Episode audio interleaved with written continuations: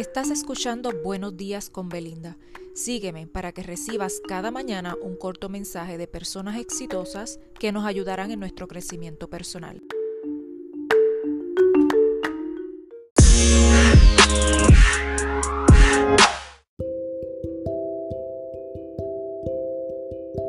Recuerda seguirme, compartir y apoyarme con un me gusta para que cada mañana continúes recibiendo estos mensajes preparados con mucho amor. Esto es Buenos días con Belinda. Hasta mañana.